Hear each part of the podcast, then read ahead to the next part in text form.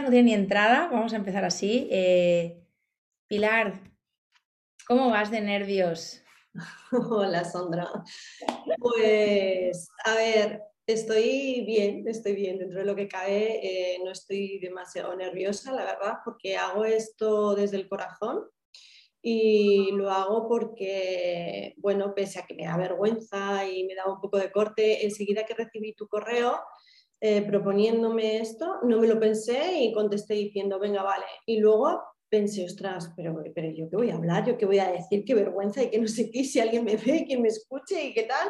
Y, y luego pensé, mira, no, da igual, da igual quién, o sea, seguro que si a alguna chica que esté en un momento como yo estaba antes de iniciar el programa, eh, se puede identificar en algo y le puede ayudar, ya habrá merecido mucho la pena. Y luego, sobre todo, por, por como te digo, por, por deber moral con vosotros, porque me, me, habéis ayudado tanto, le debo tanto al programa de verdad, que digo, no, tengo que menos, que menos que poder hacer esto y luego también es algo que no me creo, digo, tanto, tantas veces te he escuchado yo, digo, y esto es verdad, es real, o sea, son mujeres. Es que por eso se llama mujeres reales, porque son historias reales. Evidentemente sois mujeres que habéis acabado el proceso de terapia con, con, con nosotras, pero eh, al final yo, me siento muy satisfecha, y esto lo, lo he dicho varias veces en este podcast, de que al principio, fíjate cómo es la vida, yo al principio estaba avergonzada de pedir una entrevista con vosotras. Entonces, como yo estaba avergonzada, yo no os pedía un vídeo, yo os pedía, bueno, un podcast, pero no se os va a ver la cara. Y yo he hecho un proceso mío, personal, Pilar, porque programa mía crece con Sandra también. Y Sandra crece con programa mía, ¿vale? Entonces yo cogí y dije, oye, destápate, Sandra, Mm, ir a una terapia, tener mm, historias mm, de malestar, lo que sea, es algo que nos pasa a todas. Entonces, cuando yo me liberé, yo empecé a pedir, quiero una entrevista en vídeo contigo.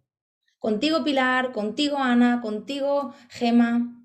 Y la sorpresa fue que cuando yo no sentía ese pudor, las mujeres a las que eh, os proponía grabar, tampoco lo sentíais.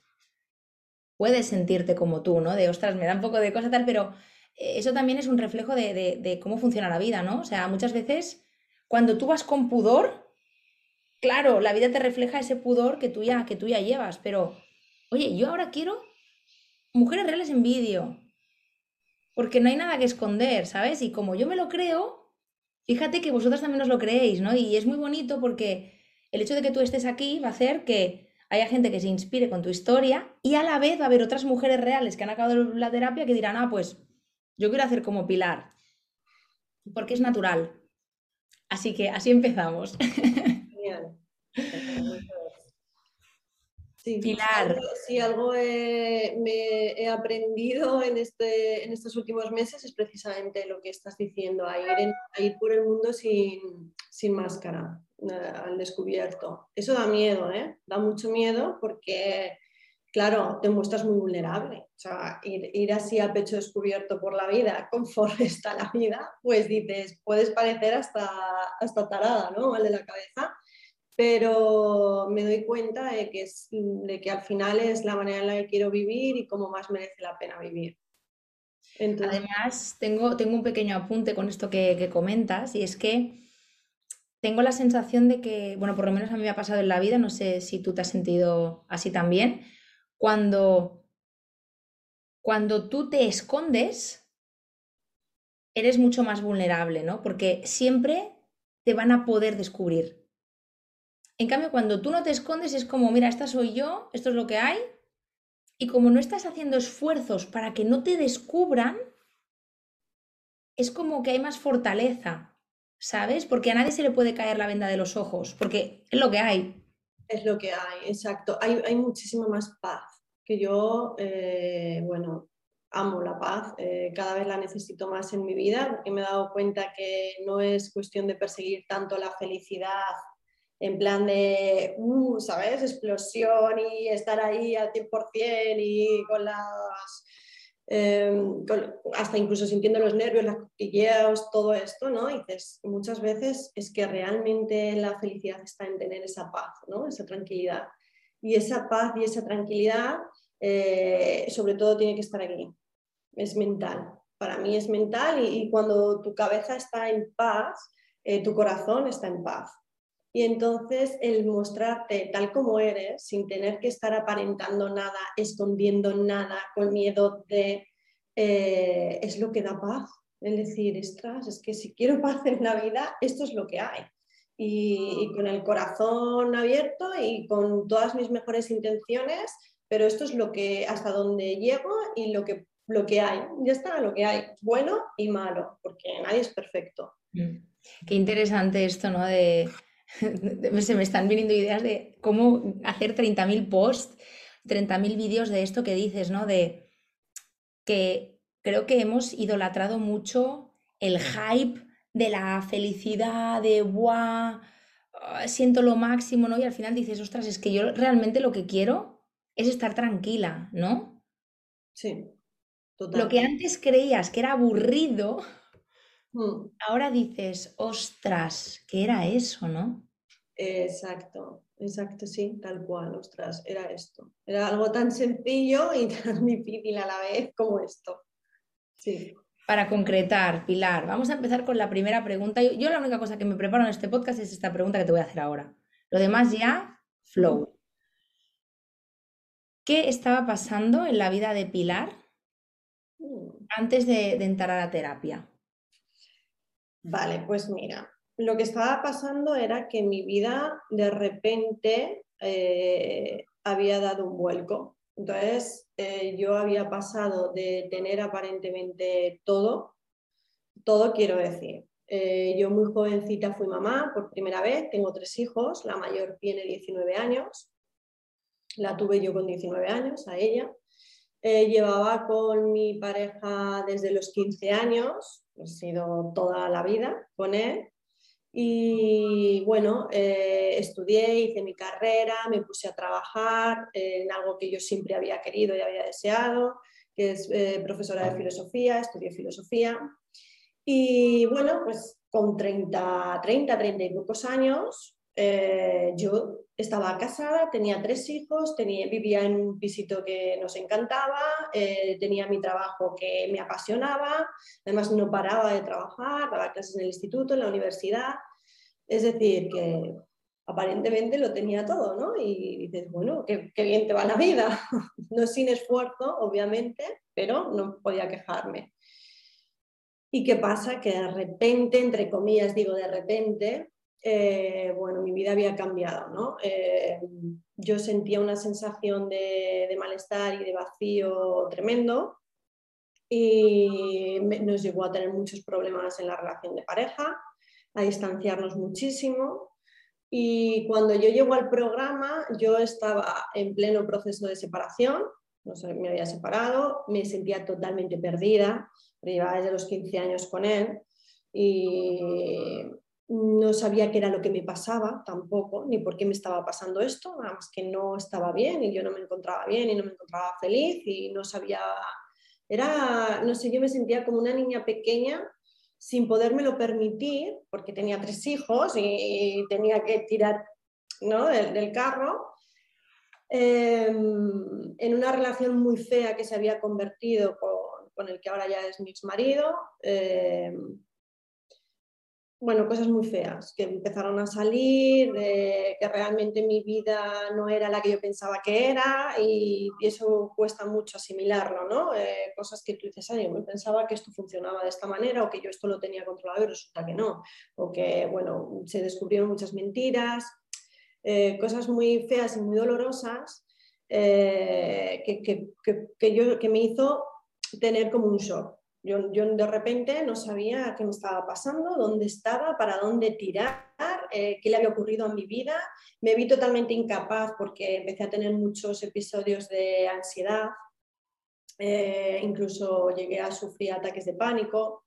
Entonces eh, me empezaron a medicar bastante, me dieron la baja, entonces no, no trabajaba. Bueno, Eh, la verdad es que era como una pesadilla. Y ahora lo pienso y digo, madre mía. Y en ese momento en el que yo me encontraba así, no sé cómo, gracias a Dios, no sé en qué momento, te descubrí en un podcast.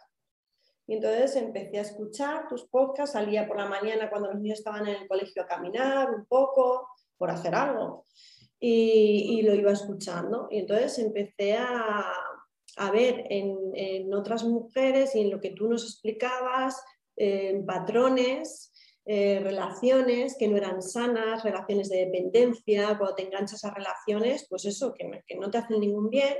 Entonces empecé a identificar que mi relación eh, de pareja tenía mucho de eso.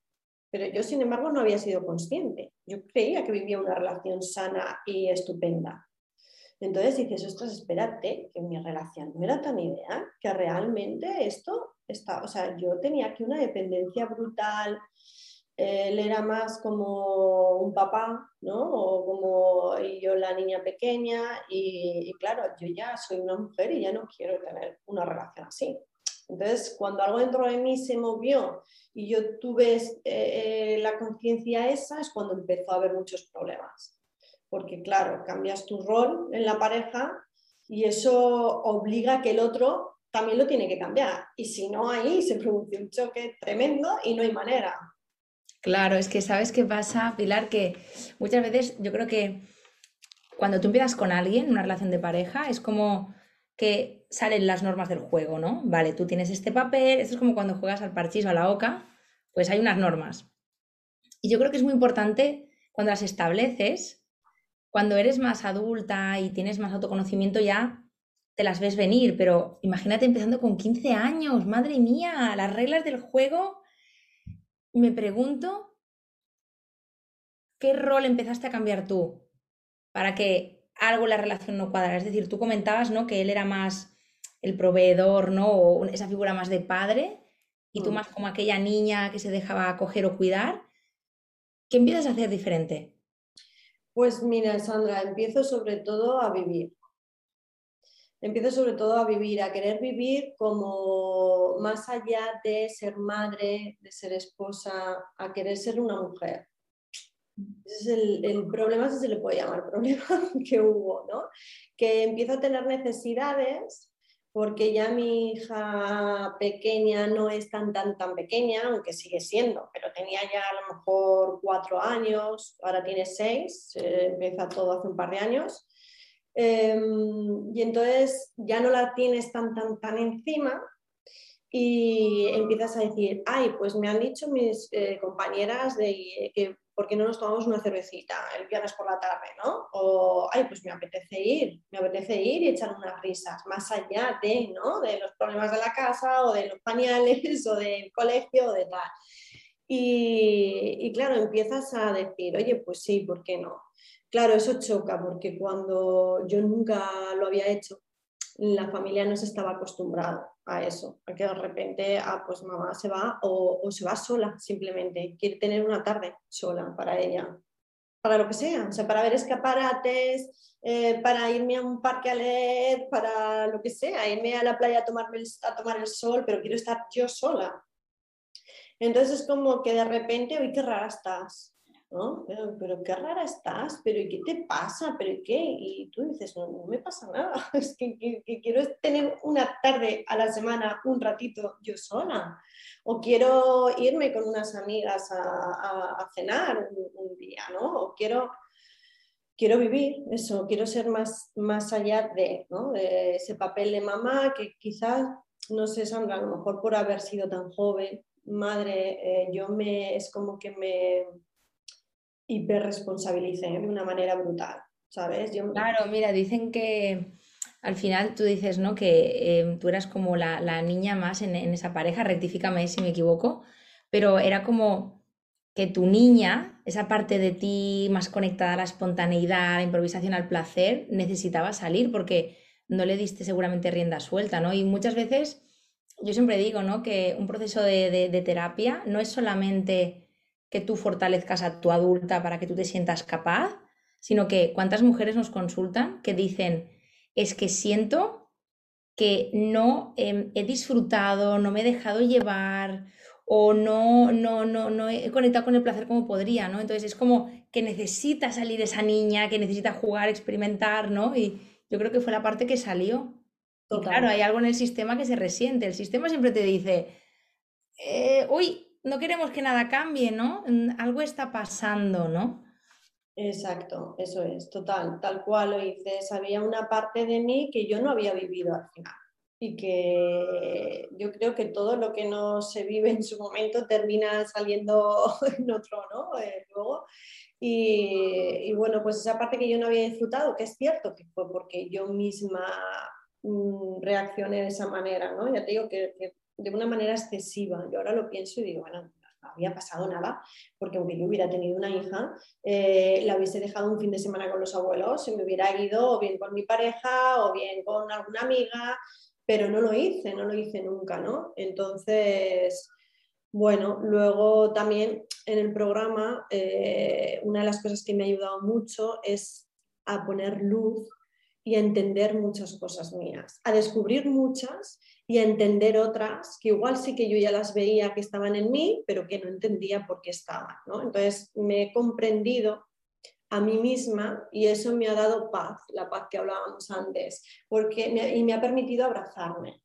Eh, me ha permitido abrazarme y quererme, porque si no te conoces no te puedes querer. O sea, tú no, tú no, puedes querer a alguien que no conoces. Te puede gustar, te puede atraer, te puede, no sé, alucinar, pero, pero, no, pero querer, querer, tienes que conocerlo, ¿no? Pues eh, yo creo que con nosotros mismos nos pasa igual. Para nosotros realmente querernos, nos tenemos que primero conocer.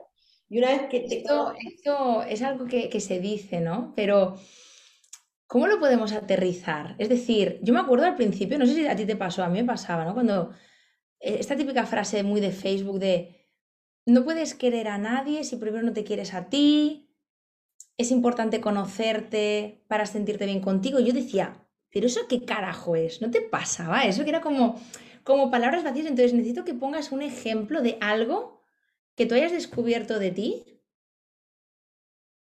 y que te haya ayudado a lo mejor a, abrazar eso, como dices. Sí, pues mira, he descubierto de mí mm, muchas cosas, como te digo, había algunas que yo ya las sabía que estaban ahí y no, y no, han sido tanto descubrimiento como el comprender de dónde venía. Y entonces he descubierto ya no solo a mí, sino que he descubierto a mi familia he descubierto a mi madre, he descubierto a mis abuelos, he descubierto el sistema familiar. Entonces es como que, ¡guau!, se te abre el mundo entero. Y, desde ahí sí que puedes conseguir y llegar a abrazar tanto lo bueno como lo malo. Quiero decirte, eh, ¿por qué yo reaccionaba de esa manera tan, tan súper responsable y podría yo enfadarme conmigo misma y decir, Jolín, es que qué estúpida fui, ya podía haber hecho esto o aquello, no sé qué? ¿no? Y, dices, bueno, ¿y eso de qué te sirve? Si ya ha pasado, o sea, no vas a volver hace 15 años o 20 años. Eh, y dices, vale, a lo mejor, oye, yo reaccioné de esta manera porque, claro, fíjate que mi madre en su momento fue la manera que tuvo de actuar cuando me tuvo a mí. Yo, mi madre, eh, bueno, me tuvo a mí, siendo yo muy, muy pequeñita, se separó y, nos quedamos las dos solas. De hecho, no, no conozco a mi padre ni nada, ¿no? Entonces, eh, ella, claro, se volcó, se volcó en mí, al mil por mil. Entonces digo, claro, o sea, es, la manera que yo, eh, de una manera inconsciente, yo tenía que la maternidad era eso. Que dejabas tu vida por completo y te volcabas en tu hijo. Mi madre lo hizo porque no le quedó más remedio tampoco, porque o estaba ella o estaba ella, no había nadie más. Pero yo asumí que eso era la maternidad. Entonces, cuando yo luego soy mamá, resulta que hago lo mismo, me vuelco y, el mundo desaparece. Que no tenía que por qué haber sido así, porque yo sí contaba con más apoyo. ¿no? Yo sí que claro, pero tú reproduces, ¿no? Reproduces ese patrón. Y, además, mira, a mí me gusta mucho decir una palabreja. Yo voy a meter ahí la cuña psicológica, que tú te tienes que, diferenciar de, tu, de tu familia de origen, ¿no? Porque yo creo que todo el rato estamos, esto, he hecho vídeos sobre esto, ¿no? De, estoy todo el rato divagando, ¿no? Entre, ostras, yo quiero pertenecer, yo, yo soy de este clan, pero yo no quiero comprar todo lo que me han enseñado, porque a mí esto ahora no me, no me funciona. Incluso te diré más, quiero también preguntarte sobre el, hecho de que hayáis estado en, un concepto más de, familia monoparental en este caso, que la figura del padre quizás no estuviera presente y demás, ¿cómo te colocaste tú en la relación respecto a, tu madre? Me pregunto si, si asumiste más responsabilidades de, de las que te tocaban o no sé cómo decirte, ¿no? Porque muchas veces decimos que cuando un progenitor no está, como que la niña como que sube un poco al lado de la madre y como que hacen piña y como que eh, quizás más que esa familia de madre arriba e hija abajo, es como que parece como que seamos compañeros de batallas, ¿no? En, algunas ocasiones, más que nada lo hacemos también para, para poder ajustarnos a esa realidad, ¿no? ¿Sabes por dónde voy? Claro, yo lo que ahora, después del trabajo que he hecho, he tomado conciencia, eso me refiero con lo de conocerte, ¿no? El entender de qué manera actúas y el por qué y de dónde viene. Eh, claro, yo me he dado cuenta que yo en ese momento tomé el papel de no puedo ser una carga más para mi madre. Y tú dices, ¿en serio? Si tú tenías un añito dos eh, cuando esto pasó, ¿cómo tú lo vas a, vas a, decir? No, conscientemente, evidentemente no lo dije. Ni, senté a mi madre y le dije, mamá, no te preocupes, que no voy a ser una carga para ti. Claro, evidentemente. Pero, a tan explícito, ¿no? Claro, pero realmente es lo que yo adopté porque lo absorbí. De alguna manera yo noté en el ambiente que la cosa no estaba bien. Evidentemente mi madre no estaba bien, no lo pasó bien, no fue agradable para ella eh, y que tenía que poner todo de mi parte para no ser una carga y no molestar. Entonces yo he sido una niña en la que he funcionado prácticamente sola siempre. Eh, primero por casi por obligación, porque mi madre tenía que trabajar y trabajar y trabajar y pasaba todo el día fuera trabajando. Y, y segundo, porque aunque ella estuviese físicamente, bueno, pues yo no quería darle problemas, ¿no? que no se preocupase. Era una manera de contribuir de alguna forma. bueno, por lo menos yo no voy a, cargarte aún más de todo lo que tienes, de todos los problemas que ya estás arrastrando. Entonces, eh, sí, una niña que, no se han tenido que preocupar en temas de notas, de nada, de nada, o sea, súper obediente, si me decían tal cosa, pues de, hecho, eh, siempre yo recuerdo que mis tíos, todo el mundo decía que parecía que no había niña esa era la, frase que siempre se decía, ¿no? Parece que no hay niña, parece que no hay niña, porque yo era... Pero ojo, ojo con esa frase, ojo con esa frase, Pilar, porque como que parece como un cumplido. Claro. que no hay niña, pero si lo piensas... Es muy fuerte. Es raro que no haya niña, es que tiene que haber niña. Y fíjate, vamos a un poco a relacionarlo con el principio del podcast. Este podcast está saliendo muy psicoterapéutico y me encanta porque poco se habla de familia y últimamente lo estoy metiendo en, muchos sitios, porque se tiene que comprender cómo vas tú a saber quién eres y, cuál es, eh, cuál, es em, el estilo de vida o lo que tú quieres, si tú estás reproduciendo de forma inconsciente algo que te han dicho. Si a una persona le dicen, no hay niña, evidentemente los adultos de referencia, cuando tú oyes que dicen es que es como si no hubiera niña, tú lo vives como un piropo. Y la niña se regocija, dice, ay, mira, ¿ves? Pero inconscientemente es, ¿vale? Para, para que me quieran o, para, eh, para que me reconozcan, no tengo que hacer ruido, no tengo que desparramarme, no tengo que sacar a aquella niña. ¿Qué hacen los niños normalmente?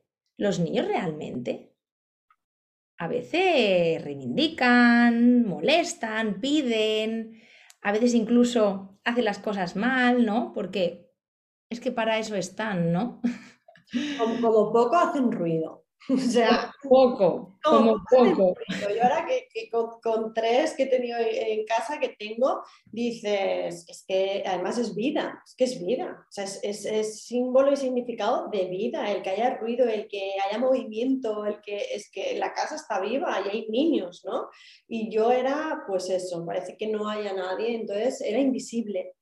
Claro, si tú creces así, siendo invisible, porque piensas que así es como te quieren y te aceptan y no eres un problema en casa, eh, pasan los años, tú eres invisible. Claro, llegó un momento en el que yo dije, eh, cuando yo quise preguntarme qué me está pasando, pero por qué no estoy bien, qué es lo que yo quiero realmente, ¿no? ¿Qué, es lo que me está faltando? No lo sabía. No lo sabía porque, no me, porque, porque yo no era nadie. O sea, quiero decir, no era nadie eh, realmente, ¿no? Era, era ser invisible, una persona que no está, que no existe. Entonces, si no estás, no existes, eh, ¿cómo te vas a plantear nunca qué cosas me gustan? Pues no lo sé, no sabía. Yo tenía 36, 37 años, 38, porque ahora tengo 39 y el año pasado es cuando ya esto explotó, eh, que fue cuando inicié el programa. Yo os conocí, eh, era, no sabía. Y yo decía, pero ¿cómo puede ser que sea una mujer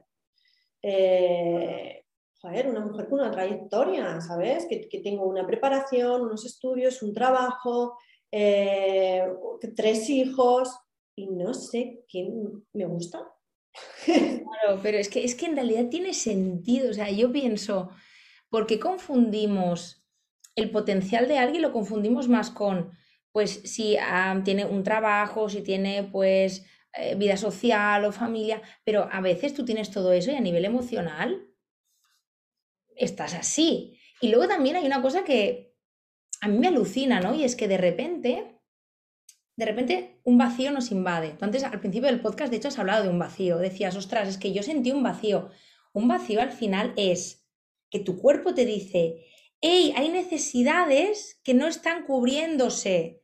Entonces, como no se cubren, se vacía y tú notas que hay algo que no está saciado por ejemplo, tú tienes hambre y verdad que dices, ay, quiero, quiero comer algo, lo tienes como muy claro. Pues a nivel emocional eso no pasa y te encuentras con que luego hay un malestar así y dices, ostras, porque claro, yo me pregunto,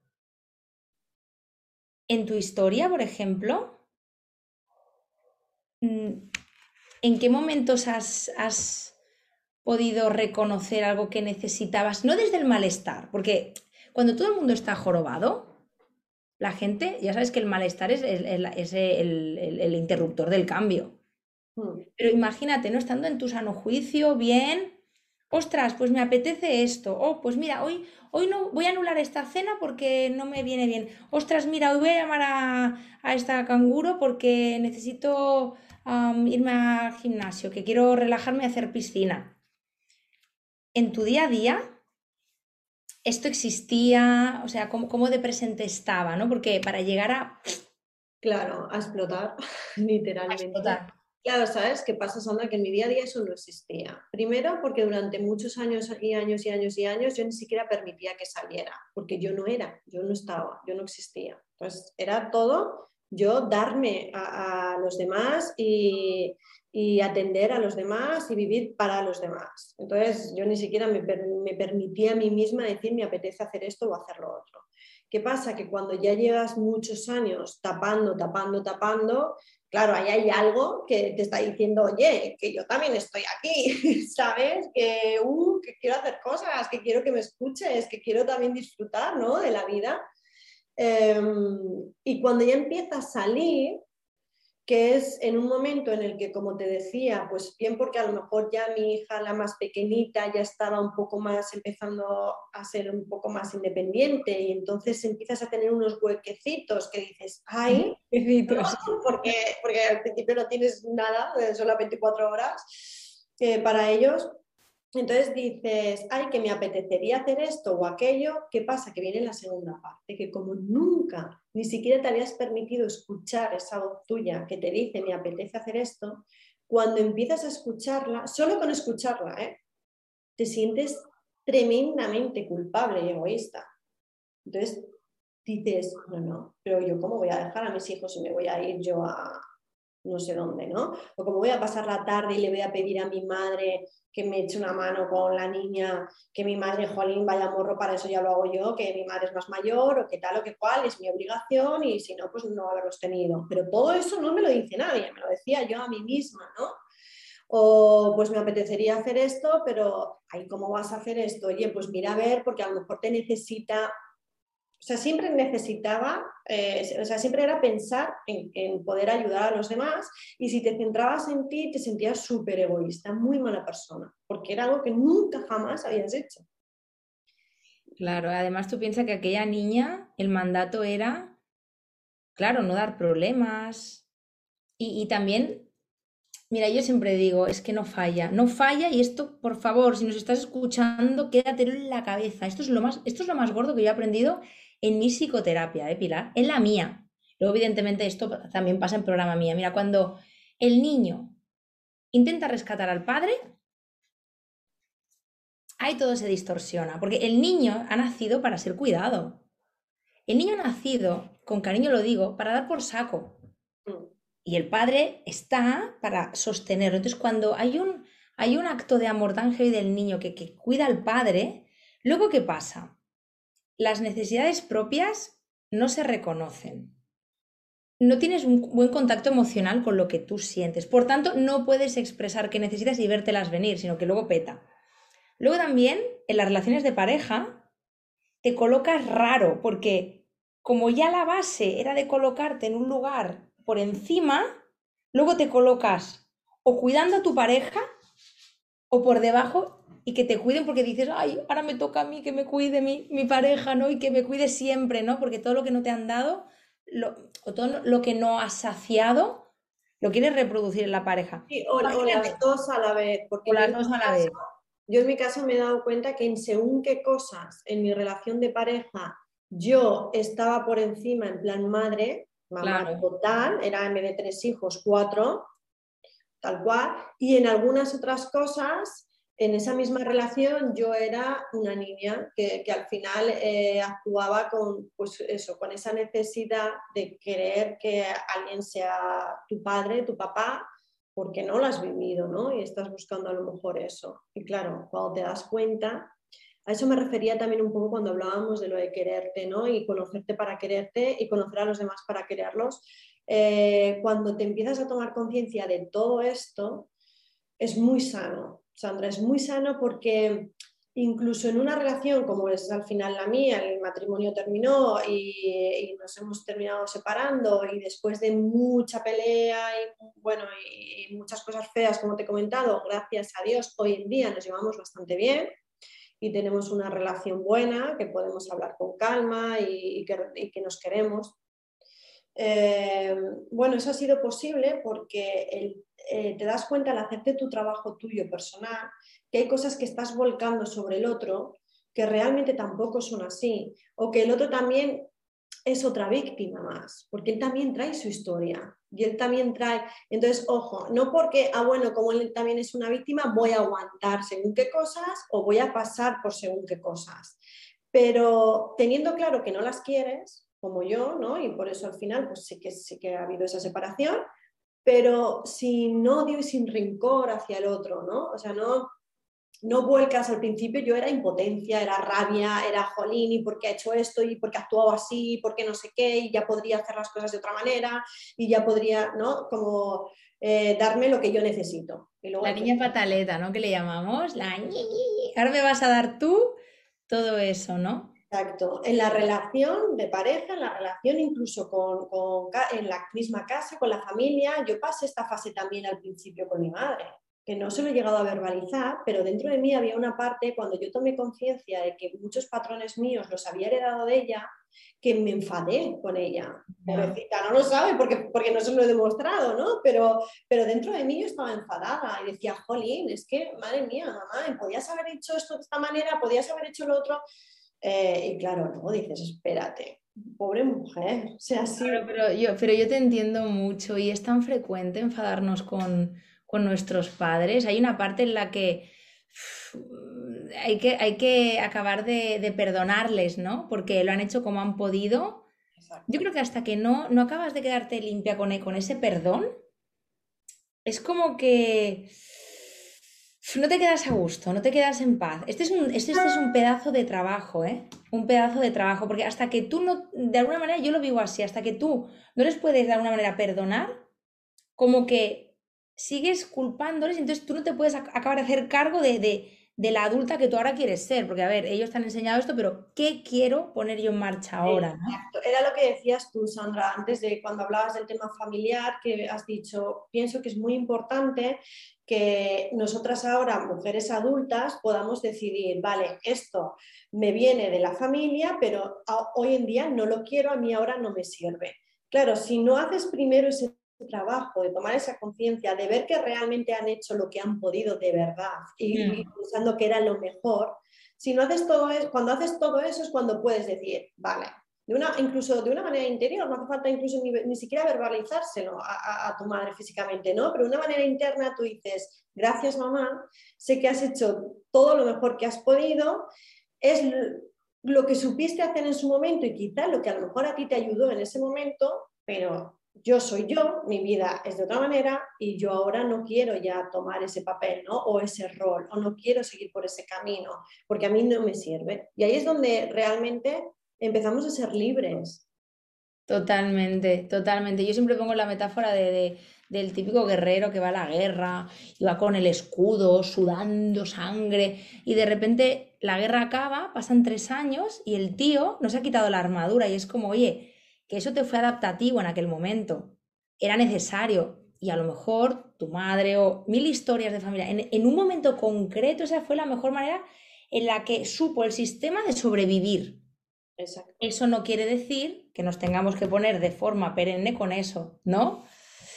¡Jo, qué guay! ¡Cuántas cosas! Siento que está, está quedando un episodio súper e, ejemplificador de lo que es la terapia a nivel de, trabajar la familia, los roles, em, las historias no resueltas de tus ancestros, porque al final, mira, yo siempre digo, una mujer, al igual que un hombre, que hace un proceso de diferenciación de la familia de origen con amor, em, de alguna manera suelta cargas, gestiona ese papel o ese personaje asignado y empieza a hacer uso de su adulta, también libera a los hijos de ella, ¿sabes? Porque de alguna manera, con tu trabajo, no solamente te liberas a ti, sino que tú también seguramente la manera en la que tú pues te relacionas con tu pareja o con tus hijos, vas liberando otras piezas del sistema gracias a que tú te quitas el lastre, porque si no es, venga, a los demás también les meto la misma, ¿no?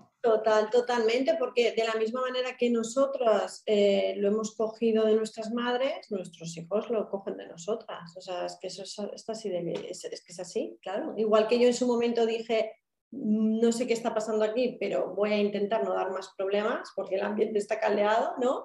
Pues de la misma manera mis hijos también perciben eh, lo que sucede en el entorno y adoptarán un papel en base a lo que están percibiendo.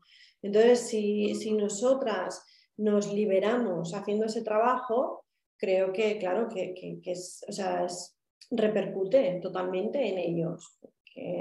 si yo ya suelto ese papel de mi madre, obviamente es mucho más difícil que le llegue a mi hija, ¿no? Porque ya lo he soltado yo. Si yo no lo suelto, es muy probable que mi hija también luego lo termine adoptando, ¿no? Pero que, nunca, que nunca estamos libres de pecado, ¿eh? Pero cuanto más limpiemos cositas, pues oye, mejor. Exacto. Siempre hay cosas, siempre hay cosas. Pero sí que es verdad que yo cuando empecé el programa decía, pero ¿y esto de la niña interior? ¿Y qué tendrá que ver? ¿Sabes? Porque yo decía, pero si a mí lo que me pasa es ahora, que yo tengo 38 años, que mira que me, estoy, que me estoy separando, que mi vida está siendo un caos, que no estoy trabajando, que ni siquiera sé ahora mismo ya ni qué me gusta, ni qué no me gusta. Y es como decir, pero ¿qué es? ¿Qué, qué, qué tiene que ver mi madre o mi padre o mi abuelo o no sé qué? Y claro, luego te das cuenta que lo tiene que ver todo. o sea, lo tiene que ver todo, todo, exacto. Y que si hay algo que tú quieres ahora enfocar o encontrarte a ti misma, eh, tienes que saber quién eres y para saber quién eres tienes que saber de dónde vienes, ¿no? Oye, nos ha quedado guay, ¿eh? Yo creo. ¿Cómo lo ves? ¿Cómo te sientes? Va. Yo me siento bien, me siento muy bien, me siento a gusto. Eh, eh, ojalá, o sea, mi, mi, deseo es eh, que ojalá le, le, ayude a alguien, porque como sé lo que es estar pasándolo tan mal, sé lo que es ese sentimiento de soledad, más allá de que estés rodeada de gente, pero de soledad, de, de, desesperación, de estar perdida, de no saber qué es lo que te está pasando, incluso de pensar que estás loca. Eh, sé también lo que es eso, que si digo, por favor, si hay alguien que está así y, le puede ayudar en algo, en lo que sea, esto, pues bienvenido, o sea, ojalá, ojalá Dios, bienvenido sea, porque sí que hay luz, ¿no? Como se suele decir al final del túnel, aun cuando estamos tan mal hay luz. Y, y, el programa a mí ya te digo que personalmente me ha dado mucha luz porque me ayudó a encontrar esa paz. Me ha ayudado a encontrar esa paz. No te puedo decir, Sandra, ah, pues mira, hace un año, eh, justo ahora, estaba así, como te he comentado y tal, y ahora resulta que estoy ya, mira, con una relación de pareja estupenda, en el trabajo de mis sueños y sabiendo 100% quién soy, lo que quiero y con un grupo de amistades tremendo. Pues no, no te voy a engañar. No, pero es que no, no va de esto y además, ¿sabes lo que te iba a decir? Claro. Lo que me transmites cuando, cuando estoy hablando contigo, me, me imagino, además me he comprado un libro que, que tiene este título, me imagino que, dijéramos, este proceso te ha ayudado a construir un hogar interior. Porque yo, yo veo mm, que e, esa mujer que llevaba esa vida cara adelante, el hogar interior no lo tenía construido. Ah, Era papá resolver esto, tal, no sé qué, pero no, no hay ¿cómo te diría? Eh, no hay calor, no, no hay... ¿Cómo se llama? Es, que me sale en catalán, caliu. En catalán decimos caliu, que es calidez, em, amor, ternura, no hacia una misma, escucha. Entonces es eso. Así que nos vamos con, con el hogar interior incorporado, que luego fuera pasan cosas, pero tú tienes aquí esto. Yo te agradezco un montón este ratito no ha sido preparado, pero me parece como que haya sido preparado, porque últimamente no paro de hablar de estos temas, así que te lo agradezco un montón, de verdad, Pilar, muchísimo. Gracias a ti, Sandra, gracias a ti y a todo el equipo, que de verdad que, que, encontramos ese calor, ese calorcito que, que estabas diciendo ahora. Le mandamos un besito a Laura, de paso, tu terapeuta, que le hará ilusión. Un abrazo enorme, un beso enorme, que me acuerdo muchísimo de ella y y que bueno, sin hacer, entre comillas, lo hacen. Sin hacer, hacen mucho, ¿no? Porque las sesiones al final es verdad que nos dan pie a nosotras, que seamos nosotras mismas, que sacar todo lo que necesitemos, pero evidentemente que las bases las ponen ellas, ¿no? Y, el sentirte tan respetada, yo creo, y, nada, nada, nada juzgada. Digas lo que digas, claro, eso es, la base, ¿no? Para dejar. Regalo, qué regalo. Mm. Te mando un besito y un abrazo muy fuerte, Pilar. Gracias. Gracias.